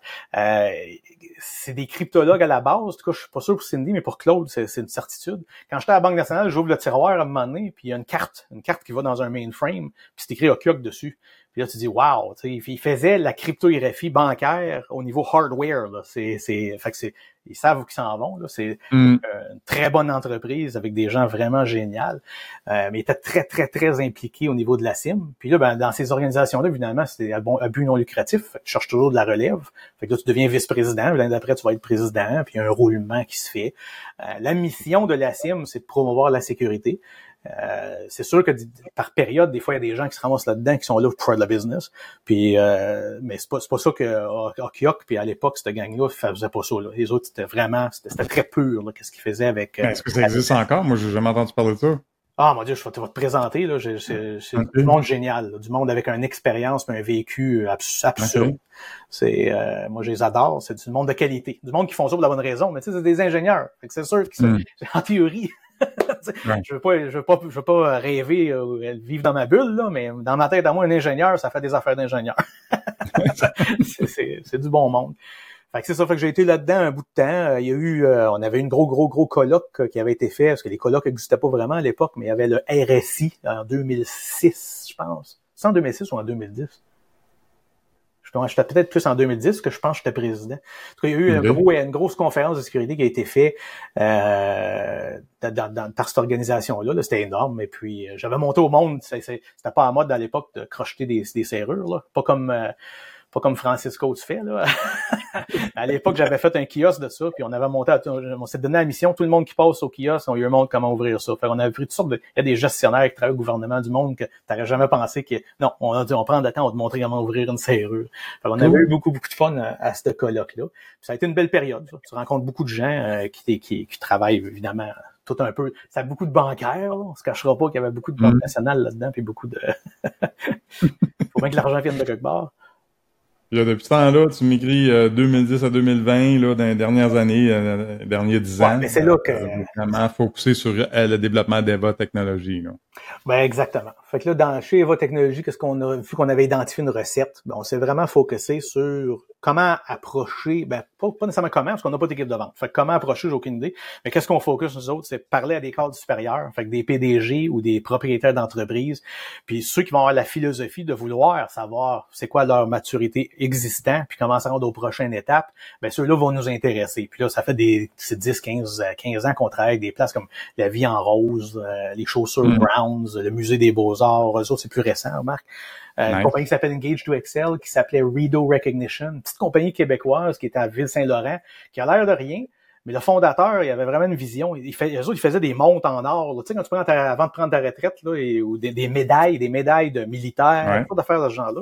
Puis là, longtemps, ils sont arrivés avec un programme de fidélisation des employés avec des points. Fait que le concept de Air Miles, là, mais pour les pour les employés, pour euh, pour qu'un gestionnaire puisse se faire donner 100 000 points, puis lui, il va les distribuer avec ses employés, puis les employés peuvent s'acheter un voyage dans le sud, tout ça. Fait que cette petite compagnie-là, euh, qui, qui, qui, est maintenant rendue plus grosse parce qu'ils ont acheté une compagnie ou ils ont été achetés par une compagnie américaine, mais ils s'occupent des, des, programmes de fidélisation de Intel, de Boeing. Euh, fait que c'est ah. fait, que nous autres, ben, évidemment, on les coach, et puis on fait que, que ce que j'ai mentionné un peu tantôt, là, de, de, tenir la main d'un point de vue gouvernance. Fait qu'on a plusieurs clients de ce genre-là. Et puis, en parallèle à ça, ben, c'est sûr que depuis ces années-là, j'ai enseigné à l'école polytechnique, au HEC. Euh, ben oui. Le collège, euh, je sais même pas comment on l'appelle, donc CCNB, le collège communautaire du Nouveau-Brunswick. Euh, ça, c'est une drôle d'histoire aussi. vu que j'étais à la télé, faut dire fréquemment, assez fréquemment pour que quelqu'un me voit, je reçois un appel ou un email qu'il y a une, une fille qui est dans ce cours-là, là-bas, puis ils ont plus de prof. Puis elle, me dit, ben regarde, j'aimerais ça te parler. Moi, je réponds. Fait qu'elle m'explique, on est plus prof, puis, euh, puis serais-tu intéressé de nous donner, un, nous donner une, séance de formation, on pourrait le faire à distance. Je dis, ben, moi, je peux y aller aussi, je suis pilote. je peux y aller. Fait que là, tu sais, ah pas trop sûr. Je dis, ben, je vais te présenter à notre, le boss du programme. Fait que je parle au monsieur. Puis euh, je dis, ben, parfait, je m'en viens telle date, là, je vais venir te voir. Fait que là, les autres, ils font, moi je sais pas, mais ils font quasiment des gageurs comme quoi c'est pas vrai, là, tu sais, ils croient pas ça, tu sais, que le gars va débarquer. Mais moi, j'embarque, non, ouais, j'arrive de date là, je débarque, puis là, je rencontre le monsieur, puis, puis on se met à jaser, puis je dis, ben oui, je vais venir te donner ton cours, moi, il n'a pas de problème. fait que j'ai fait ça pour le fun de le faire. Tu sais, il y avait besoin d'un prof. Puis euh, l'école polytechnique c'était un peu la même affaire. Les chargés de cours, malheureusement, souvent, sont pas très euh, dynamiques. Fait que, euh, quand, quand, ils peuvent te pogner, je vais le dire te pogner parce que les universités font bien du cash avec euh, avec ces cours-là. Puis ils payent pas en proportion de la job que tu te demandes de faire. ils vont te payer si tu donnes le cours pendant trois heures, ils te payent que de trois heures. Puis ils vont dire Ouais, mais t'es bien payé. Ouais, mais attends, tu es bien payé. Si tu me payes, je sais pas combien, là, 130 pièces de l'heure pour les, le trois heures, mais ça m'en prend six autres heures de support autour de ça. Après ça, il faut que je corrige le devoir, il faut que je réponde au téléphone, il faut que je réponde des emails, il faut que je rentre les, les, les, les, euh, les notes dans deux, trois différents systèmes archaïques, malgré que c'est des universités qui devraient être modernes. Fait qu'au bout de la ligne, c'est vraiment pas. Puis ils payent pas pour ces heures-là? Ben non, pas du tout. Fait que, ils payent juste pour les heures d'enseignement. Ouais, ouais, ils chargent juste les heures que t'es devant, es devant les étudiants, tu sais. Fait, que, fait que là, moi, que je lui ai dit, puis j'arrête pas d'essayer de lui rentrer dans la tête, mais ça, je gagnerai jamais, là, parce que c'est un ou deux voix contre, euh, contre un système au complet. Mais j'ai dit, vous allez mourir, là. Les universités, vous allez mourir il y a trop de matériel online à cette heure, là, fait que euh, ça, vous allez avoir bien de la difficulté. Puis en plus de ça, qu'est-ce que vous devriez faire, c'est à, pogner vos, vos, vos, petits toutous là, qui veulent absolument se tâter une maîtrise ou un, un PhD, puis faites-lui gérer le cours, mais faites venir des gens de l'industrie qui connaissent les sujets, très, qui sont vraiment experts sur les différents sujets, puis ils vont venir vous parler pendant trois heures. Là, les étudiants vont écouter, ils vont, être, ils vont trouver ça palpitant, on va arriver avec des cas vécus, on va arriver, puis laissez faire. Moi, j'ai aucun intérêt, moi, de corriger des devoirs, puis de, de, de, de puis en, en, passant de vous pogner à tricher, parce que je n'ai pogné à tricher, là. Sylvie, ah, ma conjointe, qui fait la même job que moi, elle n'a pogné à tricher, puis c'était tellement évident. Mais là, faut tu, faut tu remplir 18 formulaires, puis là, faut tu faire attention, parce que, ouais, mais là, faut, faut être politically correct, là. Tu peux pas dire qu'ils ont triché, puis... tout, tout sur une base volontaire, là, à ce point-ci. Ben ouais, moi philosophiquement, j'ai toujours dit c'est du bénévolat, parce que c'est pas aussi ouais. paye de trois heures. Tu sais, je, je, je, run une business mais là, avec euh, quand même un bon chiffre d'affaires. C'est pas le 3000 pièces que tu vas me donner qui va, qui va changer. Ben non. là, c'est drôle, il y a Steve Waterhouse qui enseigne, Francis enseigne, toi t'enseignes. On dirait que ça, il y en a beaucoup il y a beaucoup de gens dans l'industrie qui gravitent vers l'enseignement et la formation. Ben, c'est parce qu'on voit qu'il y a beaucoup. Regarde, je vais être peut-être très méchant, là, mais c'est la réalité. Sur une classe de 60, il y en a un, deux, trois que j'embaucherais. Fait que, fait que ça veut, fait qu'on manque de monde, tu sais, on sait qu'on manque de monde. Mais il y a plein de monde, un peu comme dans notre époque, là, quand tu, je sais pas si t'es, t'es membre de ta famille, moi, je suis de mon bord, là, c'est, ah, il aime les ordinateurs, ah, il y a du futur là-dedans, mon jeune, ah, ouais, vas-y. Ah ben, ça va m'en faire, je pense, qu'il se produit que la cybersécurité, c'est sûr qu'il y a un futur là, mais ça veut pas dire que t'es fait pour ça. Puis si tu t'en vas suivre le cours pis t'écoutes pas, ben, c'est sûr que tu seras pas fait pour ça, tu sais. Fait que, c'est quand même large, hein. L'informatique, comme je disais tantôt, le monde pense que tu es supposé savoir comment tout marche. Wow! C'est comme quand tu fais un test d'intrusion, là. Dis, bouge pas, là. Moi, je l'ai dit ouvertement. Je dis, je suis pas un gars de test web, là. c'est, je, oui, je suis pas un imbécile, là, je catch, mais c'est pas moi qu'il faut qu'il ait fait un test j'ai pas les hmm. compétences. c'est ça, c'est ça. On revient à ce que tu disais plus tôt, hein. On, on, oui, il y a un futur là-dedans, mais si on est compétent. Hein? Ben, c'est ça. Moi, je vais lire le descriptif, je vais comprendre le niveau de risque, je vais t'expliquer quel tu devrais faire en premier. Ça, il n'y a pas de problème. Mais faire un test, j'ai pas les compétences, puis pas en tout. Fait qu'il faut que tu t'agrémentes de gens autour de toi qui ont ces compétences-là. Fait que, fait que dans ces, ces classes-là, tu, sais, tu te ramasses. Euh, fait que oui, on manque de monde. c'est pour ça qu'il y a bien des gens qui veulent enseigner. On veut redonner.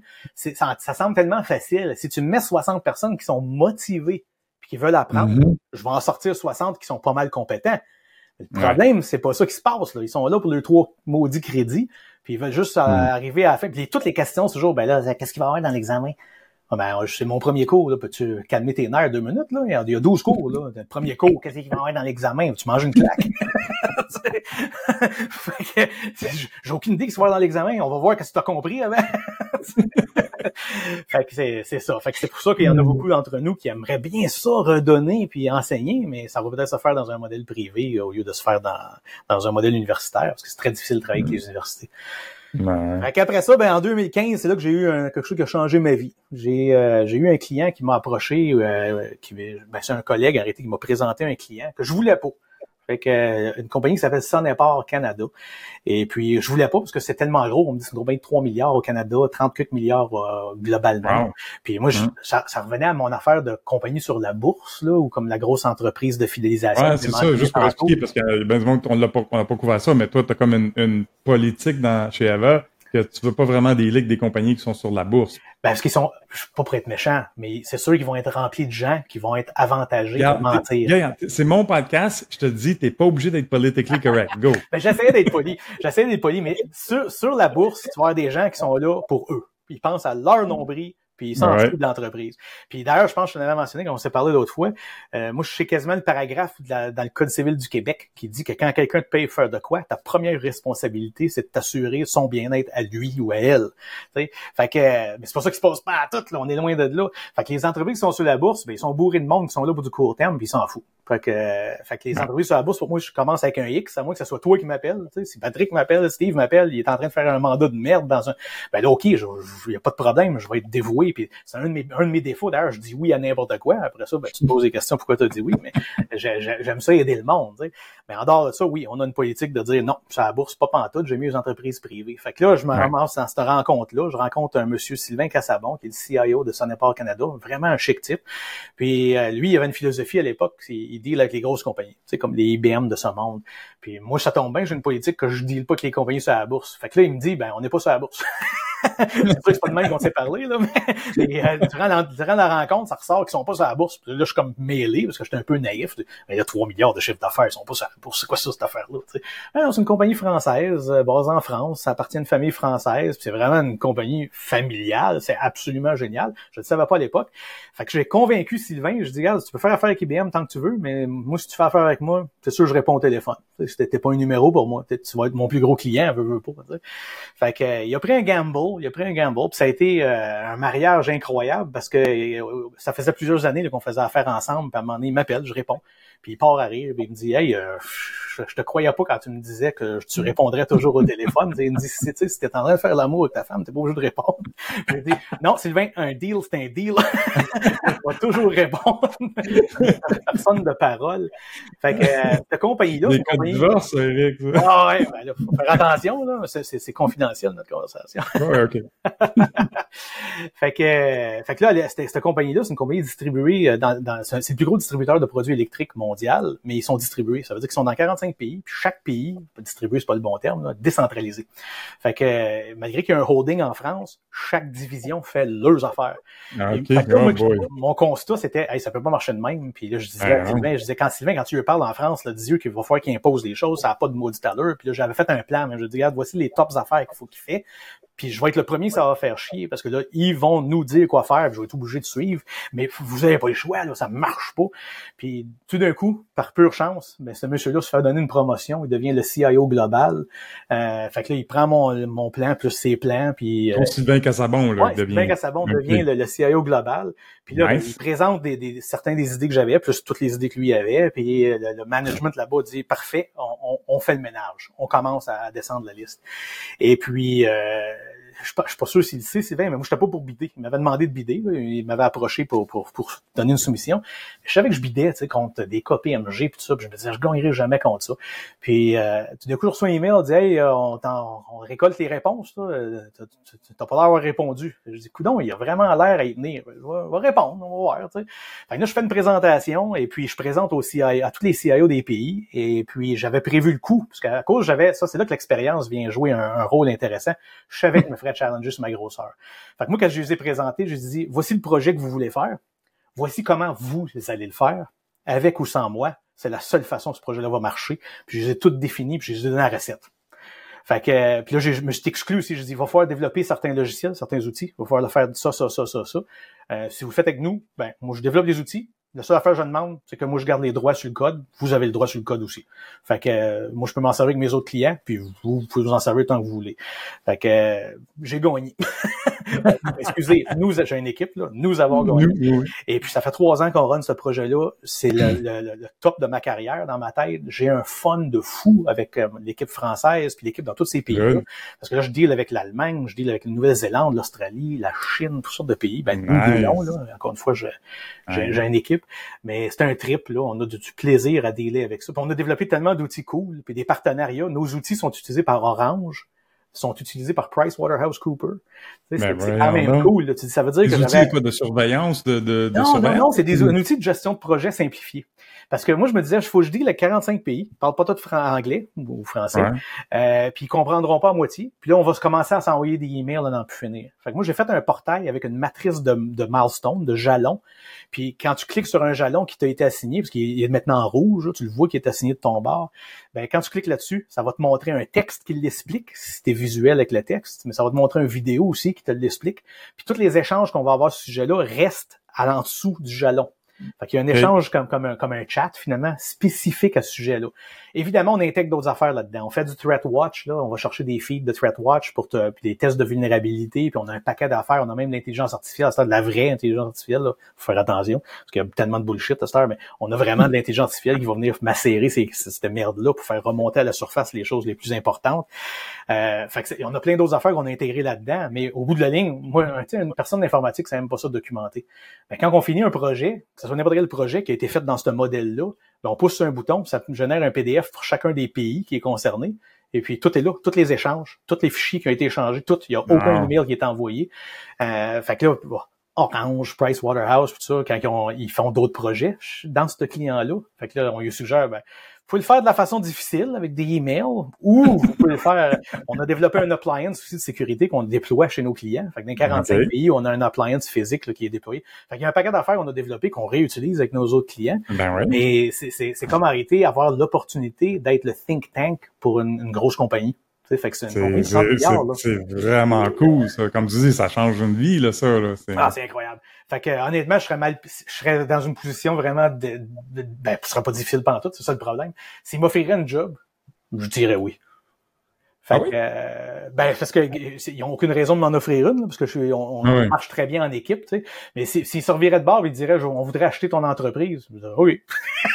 parce que moi, je suis Ah, bien, ça, bien oui. à l'aise de travailler avec c'est une, une compagnie familiale, tu sais. Là, faut, je, veux Ouais. pas, je veux pas les ouvrir la porte de me faire faire des, de faire faire des offres de même, là.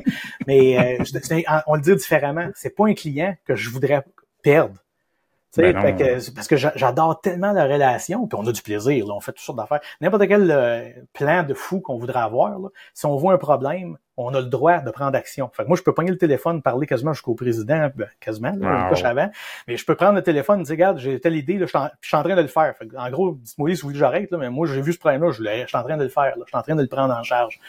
Euh, puis vu qu'on on aime ça travailler, ben évidemment, le fuseau horaire, là, puis la Nouvelle-Zélande dans un autre time zone, ça, ouais. ça ça ne dérange pas pas Vraiment J'ai une équipe formidable, c'est sûr qu'au fur et à mesure des années, les gens que tu récoltes autour de toi, c'est des gens qui adhèrent un peu à ta philosophie. Fait que je suis vraiment chanceux. J'ai une équipe absolument solide, euh, une équipe de développement, euh, des, gens qui font de la sécurité. Je suis vraiment, vraiment choyé. J'ai bon comme l'impression à t'écouter, tu as, mentionné plutôt vous n'avez pas de vendeur, vous n'avez pas de force de vente. Toi, tu n'es pas un gestionnaire typique. Là. Toi, tu les manches roulées puis les mains dedans. Là. Oui, mais ça, c'est un des problèmes en réalité. Parce que je suis en train de faire. Euh, souvent, je parle à des gens. Il y a des gens qui voudraient me faire une acquisition, tout ça, puis je, je suis pas intéressé, là, parce que moi, c'est un lifestyle business en réalité. Ici, j'ai carte blanche si on, si on décide ensemble, j'aime ça décider ensemble en passant, je suis pas un dictateur du tout. Fait que, mm. mais si on décide qu'on voudrait aller à gauche ou à droite, oui, let's go, tu sais, on y va. Mais, fait que, tandis que si tu appartiens à quelqu'un d'autre, même une partie, ben faut que tu demandes permission à maman ou à papa, moi ça m'intéresse pas.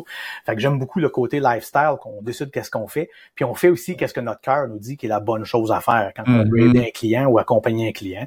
Fait que ça, ça nous donne, euh, c'est, le modèle, je l'aime pour l'instant. Ouais, c'est un peu l'avantage d'être à son compte. Hein. Tu fais euh, tu fais ce que tu crois est la bonne chose pour ton client puis pour toi aussi. Euh, j'aime bien ça. Là. Ouais. Hey, on finit avec, euh, comme d'habitude, conseils. Conseils pour ceux qui se lancent en, en, en cybersécurité, I guess. Qu'est-ce que tu dis aux jeunes? Ben, moi, je, je disais que c'est un... Ou, moins jeunes. Ben, regarde, je dis, justement, jeune ou moins jeune, si vous allez avoir une passion pour régler des problèmes, il y a de la place pour vous. Ça, c'est une certitude. Et puis, c'est un peu con à dire, là, mais il y a un livre qu'on peut lire, le Sean Harris CISSP Prep Guide. C'est un livre qui nous prépare pour l'examen CISSP, mais on n'a rien, rien à foutre de ce bout-là.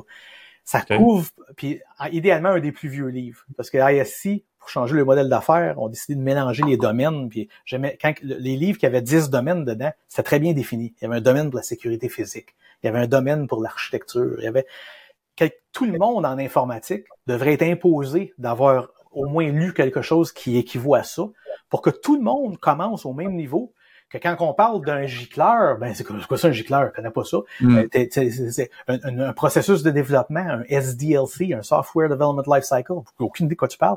Regarde, ça devrait pas exister ça. Fait que surtout si t'es gestionnaire. Fait que si t'es gestionnaire puis tu gères de l'informatique, ouais. ben, tu devrais encore une fois avoir le minimum de connaissances pour être capable de, mm. bien comprendre. Fait que je dirais quelqu'un qui veut s'aller en, en, en sécurité, en cybersécurité, ben on commence par prendre un peu de ces connaissances-là pour nous donner un peu un terrain pour voir qu'est-ce qui va plus m'intéresser. Il y en a beaucoup qui, qui pensent que ça va être vraiment cool, disons, de faire des tests d'intrusion. Ça, je le mm. constamment. Fait que là, ils disent, ah, comment je fais pour devenir pentester? Là, tu sais, ça, ça, va être, ça va être long, ça, ça prend pas 15 minutes, là, tu sais. ça a été un peu le thème de mon, mon, mon euh, ma présentation au Hackfest l'année dernière, là. Tout le monde, justement, puis j'ai parlé à, à, des gens comme Michael Lisotte qui ont, qui enseignent à Sullivan à Québec. Puis c'est ça, là, tu sais, puis d'autres, Steve, euh, Francis. C'est ça, les jeunes, surtout, là, les autres, ils veulent être pentester, man, ils veulent être hacker. Puis là, je me dis, ouais, mais premièrement, ça prend du monde au côté défensif. Hein? C'était un peu mon argument. Le Blue Team, c'est intéressant aussi, là. Ah c'est très intéressant. Mais deuxièmement, puis je, je, sais pas, des fois, je me demande si c'est juste moi qui est branché bizarre, là, mais je te demande ton avis. Euh, avant de se lancer en cybersécurité, il y a des cours, des AEC maintenant, des, des toutes sortes de, de, de, certificats en, cybersécurité. Mais ça, ça devrait commencer par technologie de l'information là, générale. Apprends à monter des serveurs, puis patcher des infrastructures, puis des avec des users, puis des endpoints ben, avant de dire... Si t'en vas du côté technique, c'est une certitude. Mais je dis toujours, il y a de la place des deux côtés. Parce que supposons que tu n'as pas vraiment un background technique, mais tu as un background fort management.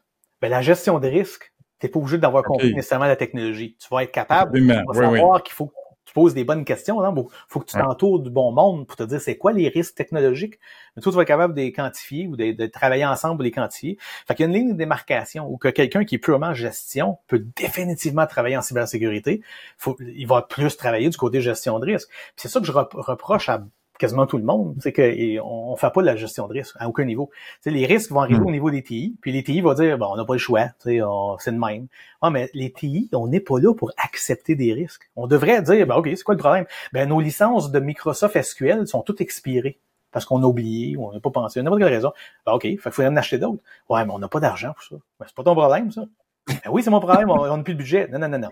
Là, tu prends une feuille, t'écris, nos licences sont toutes expirées, il n'y a plus de patch de sécurité, on est à risque pour telle, telle raison, puis tu envoies ça au top management, puis tu dis, ça va coûter 45 000 racheter des licences, ou vous acceptez les risques. ça finit là. L'informatique ne devrait pas accepter des risques. pour revenir sur ta question, ben il y, a de la place pour tout le monde. C'est certain que si tu en vas du côté pentest, ben tu as intérêt à savoir comment ça marche en ordinateur, puis solide. Fait que, puis d'ailleurs, tous les petits morceaux vraiment qui semblent banals vont être intéressants. Quelqu'un qui a fait de l'assembleur, exemple, va avoir une façon de penser que mm-hmm. quelqu'un qui a jamais fait ça, qui a juste fait du Java, aura pas. Fait que, fait que n'importe quel morceau que tu peux apprendre, que tu peux même si c'est juste un hobby temporairement pendant que tu apprends, n'importe quel de ces morceaux-là peuvent servir plus tard pour te donner un coffre à outils qui est beaucoup plus large et puis qui donne une meilleure visibilité dans qu'est-ce que vous êtes en train de faire. C'est vrai qu'il y a de la place pour bien des choses. Encore là, c'est un. Tu as sûrement vu le diagramme, pour ceux qui sont sur YouTube, là, je le mets là. Euh, le diagramme là, qui montre tous les domaines de la cybersécurité. Puis c'est énorme. Ah, c'est vrai que tu as du technique à, du pas technique, à, à, de la gestion, à de la formation, à, tu as, toutes sortes de domaines juste en cybersécurité. C'est énorme. C'est une des raisons. Moi, je déteste quand les médias ils veulent m'annoncer comme expert en cybersécurité. Je regarde ça et je me dis, il n'y a personne qui est expert dans tout ça. Là. Exactement. Fait qu'expert généraliste en cybersécurité, parfait. Ça. Fait qu'il faudrait les corriger constamment. La réalité là-dedans, c'est qu'il faut réaliser justement que c'est très large.